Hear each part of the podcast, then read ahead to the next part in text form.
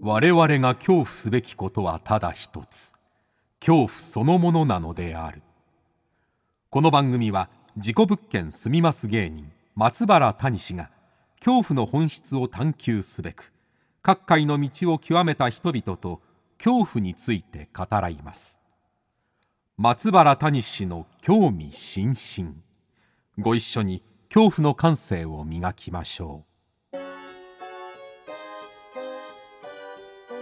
こんばんは松原谷志です今夜の対談相手は作家の杉岡光徳さんです1969年兵庫県出身東京外国語大学を卒業後オーストリアの麻薬詩人にフォーカスした書籍ゲオルク・トラークル詩人の誕生の執筆をきっかけに2000年から作家活動を開始以降大人の探検記載世界の青州族世界気色大全など世界各地のさまざまな文化や風習を紹介した書籍を多数執筆されていますまた今年1月には現代に伝わる奇妙な漢字をまとめた書籍「奇妙な漢字」を出版この世の奇妙なものを追い求め日々執筆活動をされていますそんな杉岡さんとの対談をお聞きいただくのですがまず大学生の時に書いた論文がその学内で物議を醸し出したというねえそういう話だとかですねまあいろんな世界も回ってらっしゃるのでいろんな世界、まあ、日本での変な食べ物をたくさん食べてらっしゃるということで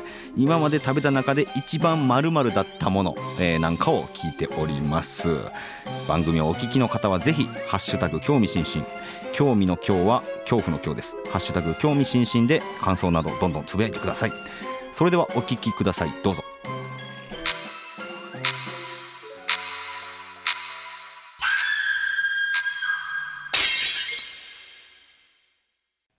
さあ本日は作家の杉岡光徳さんにお越しいただきましたよろしくお願いします、はい、よろしくお願いします。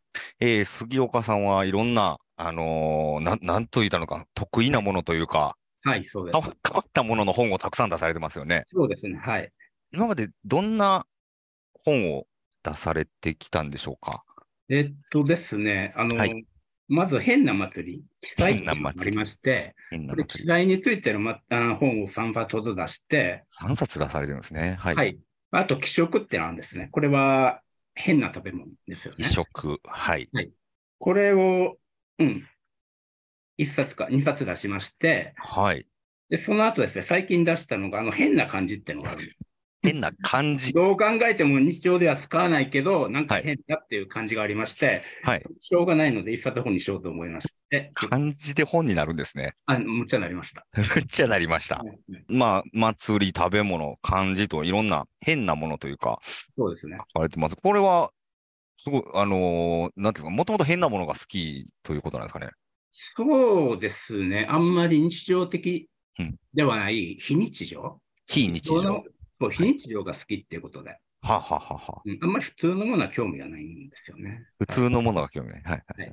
作家になられたきっかけっていうのが、なんかあるんですかね。あのですね、もともと僕、あの、大学院で、あの東京外国語大学で、あの、はい学院でドイツ語、ドイツ文学をやってたんですね。うんうんうん。それでですね、修士課程の修論にですね、はい。トラークルっていう詩人について書いたんですよ。ホラークルですかトラークルです。はい。ドラッグってのはその20世紀の初め頃のオーストリアの詩人で、はい。詩人ド。ラドラッグ詩人なんですね。ドラッグ詩人。それ当時のありとあらゆるドラッグをやって、それで最後にコカインをオーバードーズして27歳で亡くなったっていう人なんですけど、ほうはい。それであの、この人の詩が僕は高校時代から好きで、はい。はい。えっ、と、この、この人が好きなので、あの、ドイツ語を専攻しようと思ったぐらいなんです。ああ、もはい。う、もうこの詩人をとにかくいっぱいそうで勉強したかったってことなんですもね。のすごく色彩豊かで、はい。ものすごい強烈な詩を書く人なんですね。はい短くて強烈なんですよ。それってですね、この人はドラッグばっかりやってたから、はい。もうドラッグが相当死に影響してんじゃないかと思って。はいはいはい。気になりまで結す構ね。ね、ドラッグについて調べてたら、結構ね、あるパターンがあるんですよ。このドラッグをやったら、こういう幻覚を見るとか、おこのドラッグをやると、こういうビジョン,、ビジョンを見るとか、結構ね、ある程度のパターンがある程度分かりまして。えー、面白い。はい。さっき言ったようにしあのトラックの色色彩豊かっていうのも、うんあのエーテル、エーテルってまあ真なんですけどね、 あ、エーテルはシンナー。はい。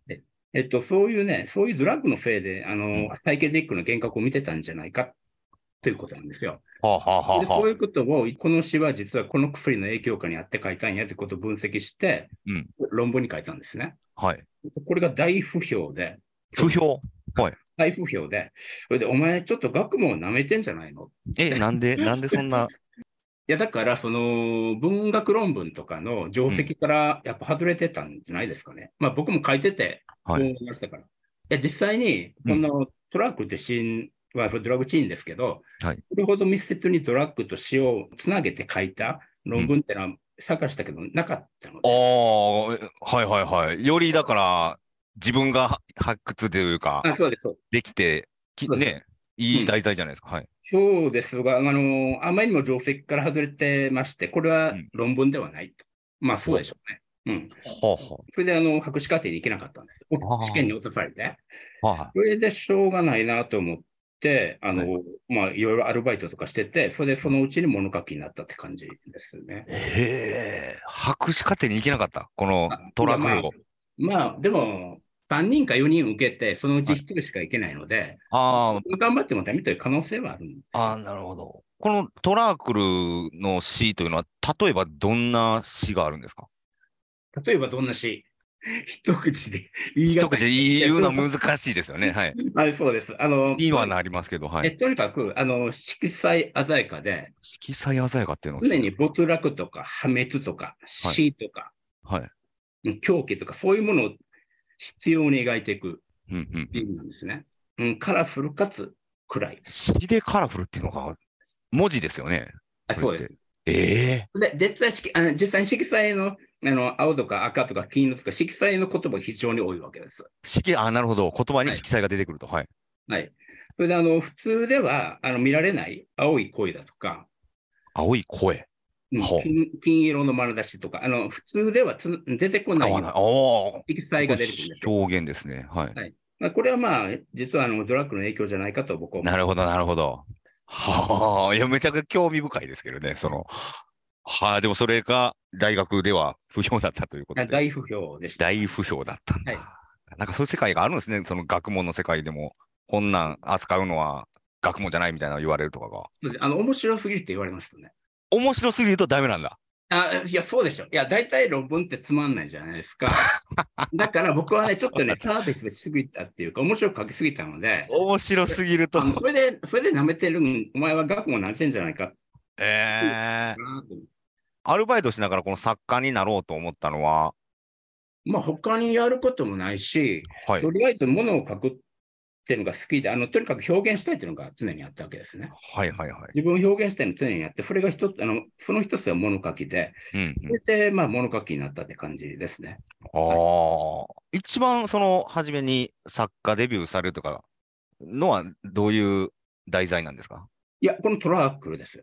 あ、すこのトランクルのトラ研ークル究をから作トラークルをです本になねっ、あしょうがない、あの必死で書いたので、はいはいしょうはがい。ないので、これをあの出版社に持っていったらほう、まあ、一つだけ拾ってくれるとこがありまして、ほうほうほう。うん、もうそれ条件はあるは良くないですけどね。はいはいまはあ、いそ。れでまあ、なんとか、まあ、出したって感じですね。へえ。でも、そんなことで仕事は続かないので、まあ、ええその後もアルバイトしながらいろんなことをやってて、はいはい。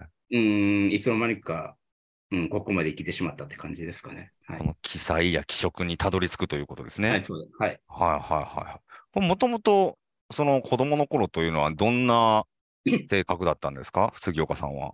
子供の頃は、あのはい結構病弱で心臓病やったんですね。心臓病だったのかはい。うん、それで心臓手術もしてるんですけど、はい。まあ病弱やったってもあるんですが、まうあん、まあ、子供の頃はまあ普通ですよ。うんうん、みんなが好きなようなものを自分も興味があった。あそうです。それで中学ぐらいからですね、あの、はいうん、自我に目覚めたのか知らないんですけど、血が目覚めますよね、中学ね。はいその頃ね、あの、土曜日がパンクに凝ってまして、パンクロックですか。ははいい、。そうです。それで、その頃ってね、あうのん僕の80年代うの、え80年代の中高生って、大体僕の周りは、あのビジュアル系のデュラン・デュランとか、デュラン・デュラン。はい。あとヘビメ、周りのやつはみんなヘビメタやってたんです。ははは全員ヘビメタな、あ男子校なんですけどね、はい。 99%ヘビメタなんですよ。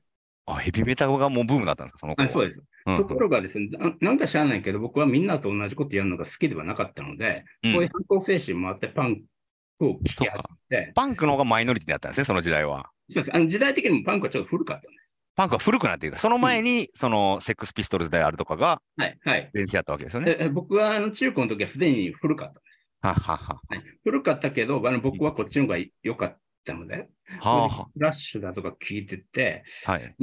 うん、その頃からちょっと自我が目が始め目覚め始めたって感じです、やっぱこのパンク好きのところからトラークルにもやっぱつながっていくんですかね。そうですよね。あ大体あのロックあのロックンローラーで、うんあのロッカーっていうのは大体そのドラッグで死んでるやつがむちゃくちゃ多いじゃないですか。ね、27歳で死ぬみたいなあそ話うでよすく聞きますよね。はい。変だとか、あのジェン・モリソンだから、大体27歳で死んでるんですうんうんうんね。うんうん。えでこれで、不覚にも、どういうわけか、トラックも27歳で死んでるんですけど、はいはい。まあ僕の中で同じなんですね。パンクもこのトラックルも。うんうんうんう一ん。つのね、あの、規制秩序に対するはい。規定で。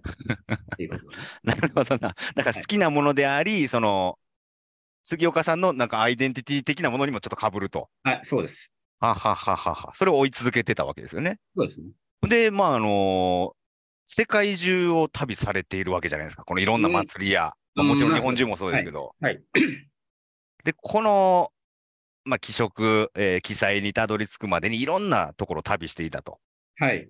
この時になんか怖い体験とかはありましたか怖い体験ですか。はい、もちろんあの幽霊にあったとかじゃなくても、でもいいんですけれども、その世界の怖さというか、はい、旅行の怖さというか、あのーそうですね。フィリピンですね。フィリピン、はい、フィリピン、僕が行った時、むっちゃくちゃ治安が悪くて、はい、まずあの空港に着くじゃないですか。はい、それで空港に着いて、そのまずや宿は予約してないわけです。はい、はい、はい予約してないから、あの駅、まあのえっと、空港でジプニーっていうトラックを呼んで、そはれでい。は乗っていくんですけど、それそれが何何年代ぐらいですか時代的には。 2000年ぐらいかな。 2000年ぐらい。はい。はいそれでですね、あのとりあえずあの、安宿の多いところにはい降りたら、早速変な男たちがなんか、なんかね、くっついてくるんですよ。四五人変な男がくっついてくる。はい。それで、へいって、今何時だって聞いてくるんですよ。それで僕は時計見せたら、はい、こうだ、な今何時だって言ったら、ほーとか言って、うん いや、これなん、これなんでかっていうと、はいあの、時計を見せて、どれぐらいの金を持ってるかと、値踏みをしてんだと思ああ、怖っ。う。ね。そはれい、ではい。それでお前どこに泊まるんだって言って、それで僕はガイドブックに載ってた、なんとかっていうゲストハウス行くんやってる。おうんそれはこっちや、来いとか言うんですよ。ああ、怖いな。ところが、僕は実はそれは嘘やって分かってるんであ、すもう分かってたんですね。はい、 はい、はい。全く逆の方向なんですよ。はい、はい、はい、はいはい。それで、いやいや、ちょっとバタンかい、俺知ってるんや、こっちや、とか言って、はいしょうそれで振り捨てていったんですけど、はいあのーこれ、ちゃんと宿を確認してなかったら絶対ついていってたなと思う。いや、そうですよね。うん。で、面白かったのが、そそこで僕が泊まったのが、うんあの、中国人が経営してる、あの、安屋だったんですね。はい。それでね、あのーこれ中国人のよくあるパターンなのかもしれないけど、はい。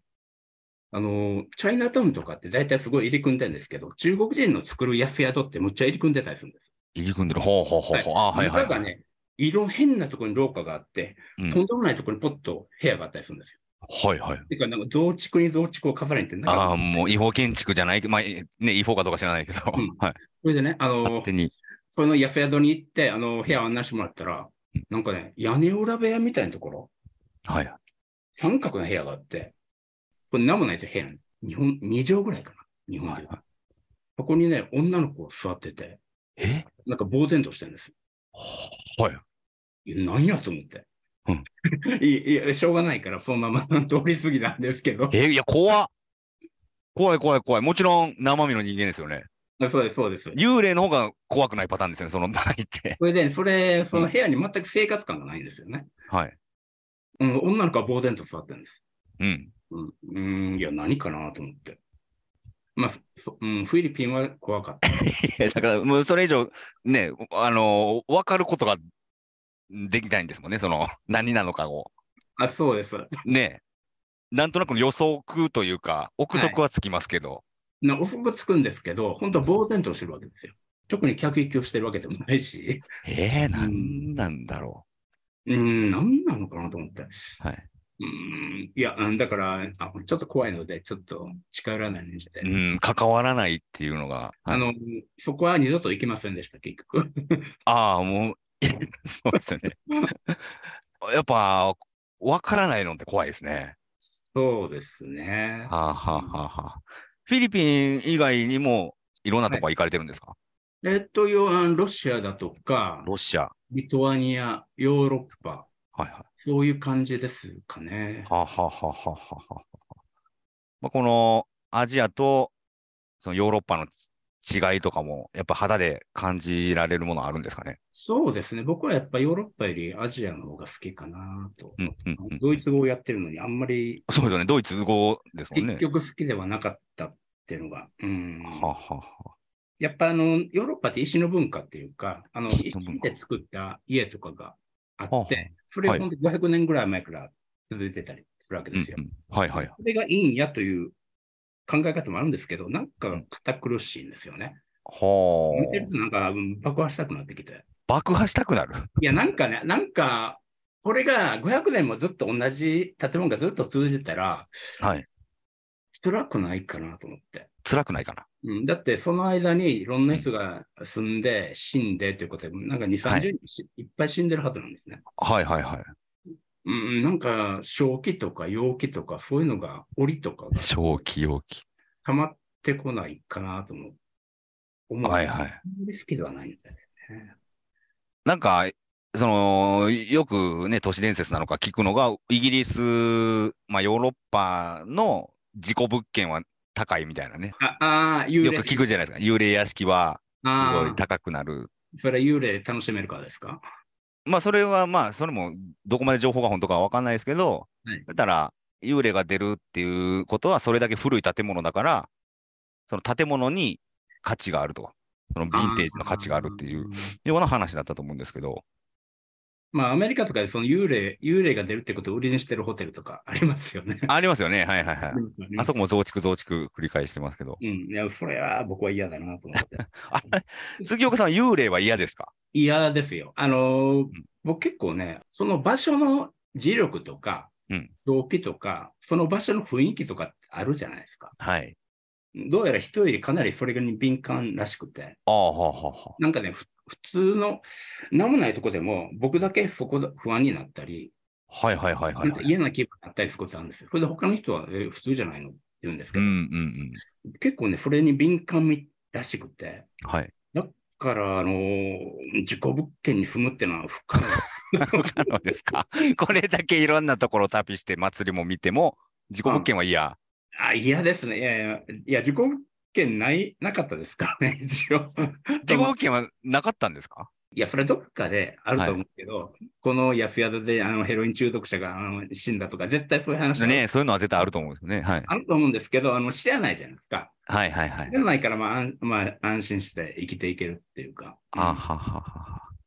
だからその、いろんな風習を見に行くのも不思議な話というか、幽霊やそういう伝説というよりも、まあ、人間のその営みをやっぱさ探しに行あっそてうるあの感じやっぱ死んだで人すかね。間より生きてる人間の方が好きです。はい、あはははは。まあ、そんな、えー杉岡さんなんですけれども、まず今週お聞きしたいのがですね、2009年ですかね、に出されま した、えー世界気色大全。はい、はい、こちらの方についてお伺いしたいんですが、はいまずこの気色というの、えーこれまあまあ奇妙の気に食べるで気色ですよね。はい。はい、これはどういうも、もともとある言葉なんですか、これは。そうですね。一応辞書にもひょっとしたら載ってんじゃないかな。うんうんうとりあえず奇妙な食べ物ってことですね。ん。はいはい。まあ日本語ではあのゲセモンとかいうこともありますけど、はい。ゲセモンというとなんか差別的に聞こえるので、気色っていうふうに、まあそういうことですね。はい。この、だからまあ、下手物な食べ物、はい。しかもまあ、日本だけじゃなく、世界の変わった食べ物を、はい。まあ、すごいたくさん紹介してる本なんですけれど、はいこれなぜこの気色に興味を持たれたんですかいや、やっぱあのー、外国に行っても、どこに行っても何か食べないといけないと。うんそれであのー、あんまり僕、食にこだわりがないというか、はい。とりあえずは現地に行ったら現地のものとか風習に馴染みたいっていうのがまずあるんですね。うんうんうんだ。から割と現地のものをそのまま食べるんです。うんうんうん。うんするとですね、容赦なく変なものが出てきたりするん です。容赦なく。容赦なくってほどでもないんですけど、はい。だからあのー、やっぱ食文化ってのは面白いなと思って。うんうんうんうんうんうんだからさっき旅が好きでいろんなところ旅回っていったら、あの 珍しい食べ物がどんどん出てきて、はいあ。のそれが集まってたみたいなことですかね。そうですね。はい。はいはいはい。この5本の中にですね、まあ、はいいろんなものが出てくるんですけれども、 はい。まず気になるのは、はいどうしようかな、おたぐり。こあおたぐりって何ですかあ、日本のやつね。はい、おた日ぐり本ですね、ってこれは。あの、馬の腸ですね。馬の腸を煮込んで味噌とかで和えたものです ね。はい。それを、まあ、あのーごちそうというか食べ物として、はい、そうです。馬のもつですよね。馬の持つの、おたぐりっていうのは、その、腸をたぐるから、おたぐり。あーあ、腸をたぐり寄せるみたいなことですね。はいそ。れで長野県のいい、あの、言い出しとかで、ううんうんん、してるわけです。はい。これは、どんな味だったんですかなんかね、やっぱね、妙な匂いがするんですね。はいはいはい。やっぱこれちょっと馬糞の匂いじゃないかと花粉の匂いがすると。うん。はいそれで、でも、あのー現地の、うん。その、通の人に聞いたら、やっぱその、ちょっとぐらい臭い方が美味しいと。これなんなんよね、この、臭いのん好む文化って。はいはい。うん。うん。それで、そうですね。でも、あの、結構ね、糞っていうのは、ふん世、界中で割とね、あの、結構食べてるとこありまして、ふん食べてるんですか、世界中で。うん、ありますね。はあのそれで結構ね、その糞がその調味料になってたりすることもあるわけです。結構ね、塩分とか入ってるわけです。ほうほこれをね、調味料として使うということは結構あるみた いで、だからそれほど変でもないんですよね。う。ふんを食べるということが。はい、そうです、そうでです。わざと残してるっていうことですか、その馬の腸の中いやに。いや、ちゃんと洗うんです。あ、ちゃんと洗うんですかうんちゃんと洗うんです。はい。洗あうんですが、やっぱ完璧に取るのは不可能ですよね。あー。ちょっと隠し味程度に残ってるわけです。でもそれが2にとっては、たこまれらはいいんんだよね、になると。こういう人がいるんですよね。はい。東京とかでも出してるとこありますので、よかったら食べてくださいお。たぐりはい。おた探したらちゃんと信州系の居酒屋とか絶対出してます。おたぐりっていうのがメニューにあれば、あ、バフンの味がするかもしれ ない。そんな味ってほどでもないんですが、はあよはーく履くと、そうかなという意見。かなりみあの味噌で煮込んでるから、そこまで臭く、ああー。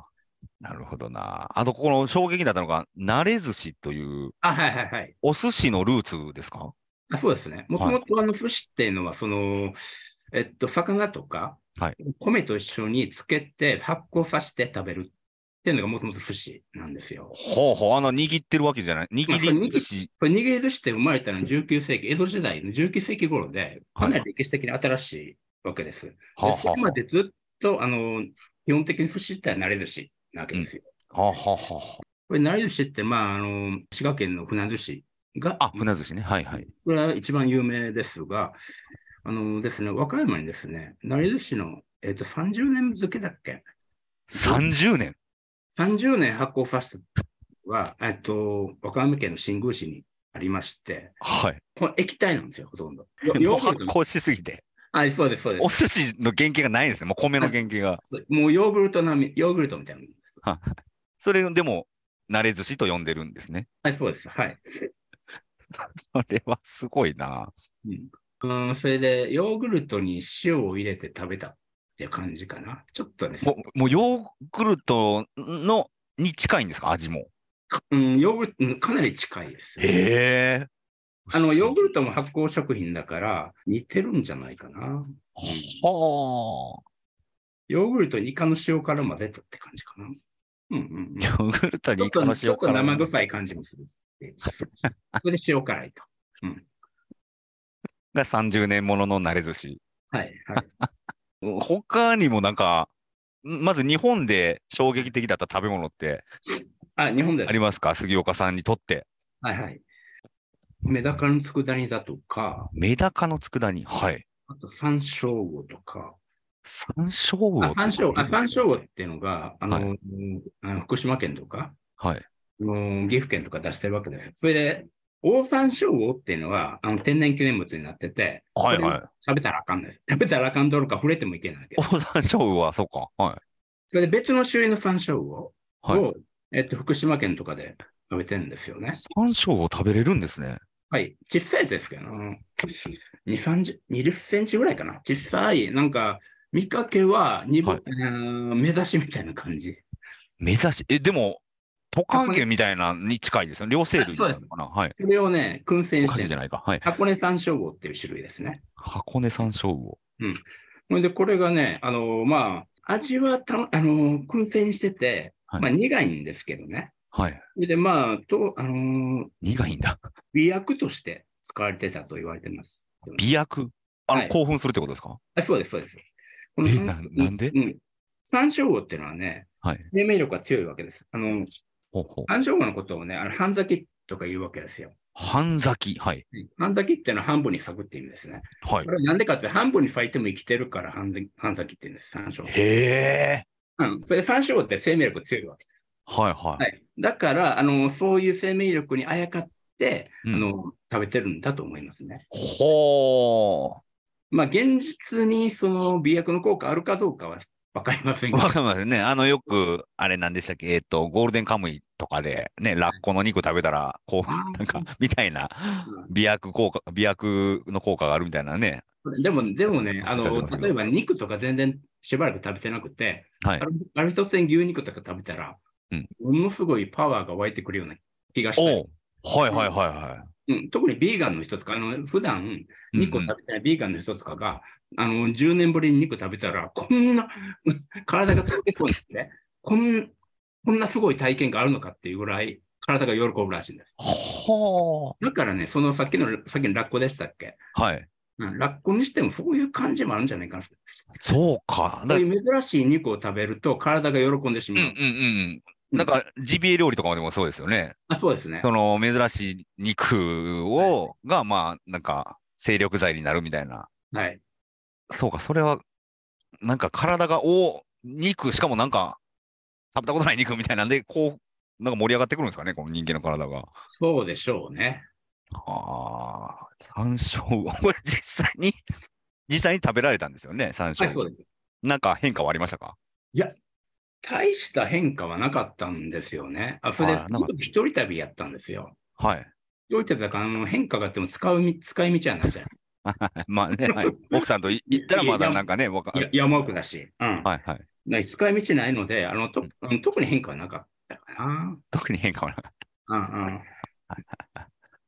でもあ、まあ、珍しいもの食べたなっていうだけで、まあ、良かったです。はあはあえーじゃあ、世界も含めて、うん不思議なというか、衝撃な的な食べ物ってありましたかあえっと、あの、やっぱあの、あの、有名ですけど、シュールストレミングですよ。あえっ、と、臭いやつですよね。ね、スウェーデンのニシンの缶詰なんですが、はい、世界で西野最も臭い食べ物と言われてるんですよね。はいはい。で、あの、臭さを測る機械っていうのがあるわけですよ。臭さを測る機械。はい。ちゃそれちゃんとあるんです。それ測ると、納豆が300なんです。ああ、はいはい。それで、臭いが400。草屋が400。はい。 それで、シュールストレミングは8000なんです。めちゃくちゃ、もうなんか、ドラゴンボールの世界みたいな話です、ね。いやいや、本当ね、急にめっちゃ強いやつで。格は違うんですよね。うん。それで、これはまあ食べたのは実は日本なんですけど、はい。うん、これがやっぱ一番強烈だったかなと思って、はい。どんな、何系の臭さなんですかなんかね、あの表現難しいんですけど、はい。あのちょっとね、甘ったるい匂いがしたんですね、僕の。匂いは甘ったるい。は表現するとしたら、いあの生クリームの中にあ、はい。大便を入れて、これをドブに投げ込 んで、これを1ヶ月ぐらい腐らしたって感じです。だからそのあ甘みの部分が生クリームっていうことですよね。あそうです、そうです。それででもそこにいっバぺッん、フが代弁っていうことかな。それで、ドブに入れて、その1ヶ月暮らしたって感じですかね。匂いに殴られるって感じなんですよ。匂いに殴らかれけるた。瞬間に、はい匂いに殴られるって感じ。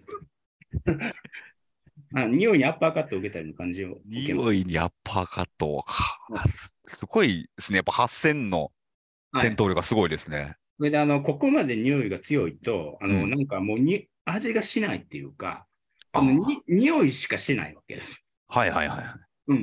だ,、うん、だから、ここまで匂いが強かったら何を食べてもも同うじだと思うんですけど、ね。そうか、味がもう、味どころではないということなんですね。はい、そうです。それ で、まあ、うん、とても食べるもんじゃないなと思って、ほとんど捨ててしまったん ですが、はいはいなんか怖かった食べ物とかありますか怖かった食べ物。怖い。うん。怖いっていうか、はいあのー結構有名ですけど、フグの卵巣のぬか漬けっていうのがあるんですね。服の卵巣。うんはいはい。あの、フグの毒のテトロドキシンっていうのは、はい生産カリの1000倍の強さがあるわけですよ。えっ、と、 生産カリの1000倍。うん、1000倍。で生産カリが100やったら、 10万。生産カリっていうのは、飲んだらすぐ死ぬんですよ。飲んだらすぐ吐いてしまって死ぬって。はい。特はい殊。なんですうよ。んそれの1000倍のじゃあ強こさも。でしかもはい、えっと、この毒っていうのは解毒剤がないわけですよ。えうん、ここに当たった今のところ治療治療法がないわけです。はあ。それ服ので卵巣の毒。あそうですそれの最もあのフグの中で行あの毒が密集中してるのが卵巣なんです卵巣。はで。それを食べるっていう文化があの石川県にありまして、あ。これをあのぬか漬けにするわけですよ。はいこれぬか漬けにするとあの毒は落ちると。うん落ちるということで、やっぱ現地でちゃんと売ってるわけですよ。はいはいはい。え、でもそれ、げ解毒の方法がないわけですよね。はいいや、ああります。あの、それあは、るんですかもう、なんでどこ落ちるかってよく分かってないんですけど、ぬか漬けしてるうちには、いどんどん水は、あの水分が取れるじゃないですか。はいはいはい。それで、あの、どこが抜けるんじゃないかという話が。ないかがというところなたんでだすし、うん、ただし、あの、なんでどこがなくなるかってよく分かってないらしい。ね。でもね、ちゃんと出荷するときに、どこを測って、ある基準以上のものを選んで出してるわけですから、まあ、とりあえず大丈夫です。 ある基準っていうのがあっていやそれはじ、それは人体に無害ってこと影響するかどうかの、まあ、はい多少はだから入ってたりするわけですよね。あちょっと残ってると思いちょまっす。と残る。それは大丈夫なんですね、人体には。あーそうんそう思います。はいはい、で、なんで取れるかも今のところ分かってないと。うん、そういろんな説はあるんですけど、やっぱ科学的に解明されてないらしいです。はあ、でもその、まあ、石川県の郷土料理なわけですよね。はい、そうです、そうです。歴史があるわけですよね。何百年なのか分かんないけれど。うん、だその間に、その間に毒の 何百年の間に、その毒の取り方をまあ学んでいったんじゃないですかい。や、だからその毒の取り方、試して死んでる人絶対いますよね。まあそうかもしれないで すね。まあそうかもしれないですね。なんでそんなん食べようと思うんやろうな。そううんうんで捨すてねるのがも捨てるのがもったいないとか、えーあなんとなく美味しそうだとか、あ、はいはういはい。んいや、僕もわかんないです。じゃあちょっと、まあ、いろんな食べ物、不思議な、えー奇妙な食べ物を食べてこられて、なんか杉岡さんの中で、なんか分かったことってありますか食べ物について不思、えー、気色、いろんな世界で気色、日本でも食べて、なんか気づいたことというか、分かったことというか。うん、タイムに限らないんですけど、はい。とりあえずですね、僕はあのいろんな文、うん、タイムとか文化とか見てて、うんえー自分の視点にこだわらないってことにしてるんですね。自分の文化とか、自分の生きてる国だとか、はい。時代とかの視点に凝り固まらないようにしてるわけですよ。まあ、日本の常識とかそういうことですよね。あそうです。だからこの、これを食べるのは野蛮だとか、うんこれを食べるのは残酷だとか、あのこれここんなもん美味しいわけないやないの、はいっていうとか、が思ってしまいがちですけど、それは外して、はいはとい、りはあえずい。やってみると。ああ、うん、それで、あのそれがあのまずいことも多いわけです、当然。ああ、当然、味がまずいってことですよね。はい。うん、むっちゃまずいことが結構あるん ですけど、まずいこといっぱいあるんですね。 あるんですけど、それはまあ、慣れとか、個人の好みの問題であって、はい。これで簡単に否定しないと、こういうもんもありやということことで、うんああの存在を了承するうんうんうこん。とは常に考えてます。ああはいー、簡単に否定しては面白くないっていうことですね、僕は。なるほどな。その地域、その国の部族の、まあ、常識なわけですもんね。その、はいこっちが食べてまずいっていうものは。まあ、そうです。それでまあ、そのそこの文化とか、うん。あのーまあ、今の日本人から見るとどんなに変に見えても、それなりに意味があったり、うんうん、現地では合理性があったりするから、それを簡単に否定してはいけない。そうですよね。生活が違いますもんね、もう、はいそもそも。でその違いをむしろ僕は楽しみたいなと。うん。 なるほど。ありがとうございます。ということで、えー今週は、まあ、世界気色大全のお話をね、聞かせていただいたんですけども、来週はちょっと、期待の方、あと、はい奇妙な感じ、はい。はい、こちらをちょっとお聞きしたいなと思います。ということで、今週は作家の杉岡幸徳さんにお越しいただきました。杉岡さんどうもありがとうございましたありがとう。ございました。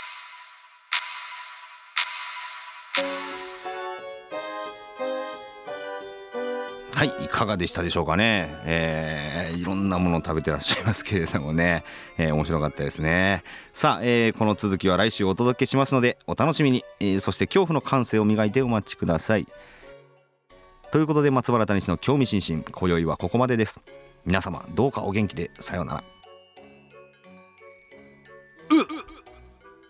匂いに殴られた。